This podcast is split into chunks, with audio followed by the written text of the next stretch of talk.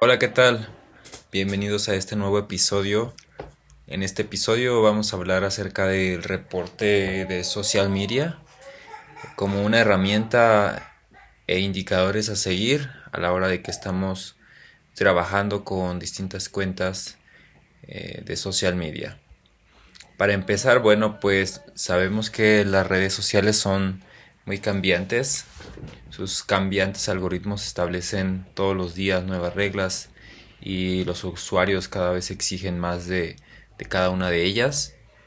Peter F. Drucker tenía razón al afirmar que eh, lo que no se define no se puede medir. Lo que no se mide no se puede mejorar. Lo que no se mejora se degrada siempre.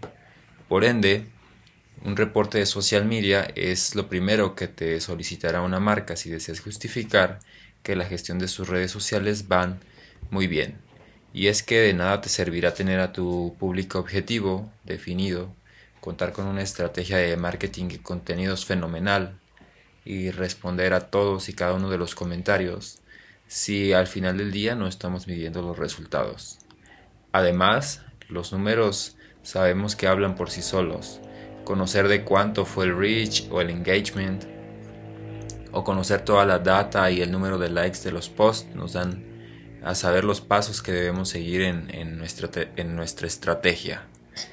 Un reporte de social media va a ser la mejor solución, la mejor alternativa para presentar en una reunión cuyo objetivo es responder a una pregunta clave que es ¿y cómo vamos con las redes sociales?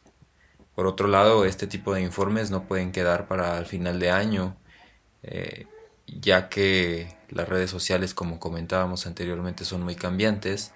Lo ideal será hacerlos mensualmente e incluso si lo permite la cuenta o la marca semanalmente para llevar a cabo un control total de las cuentas. Además, es importante tener en cuenta a quién se le entregará este reporte de social media marketing pues sabemos que no es lo mismo si eres una agencia de marketing digital y se lo muestras a tus clientes a que lo diseñes para enseñarlo a tu equipo de marketing. los primeros no conocen tanto de las terminologías usadas, los segundos, aunque son expertos en ella, probablemente necesitarán un tipo de especificación más detallada. De igual forma, conocer cuáles son los pasos, las herramientas eh, y los indicadores de un reporte de social media pues es fundamental para cualquier persona que gestione las redes sociales.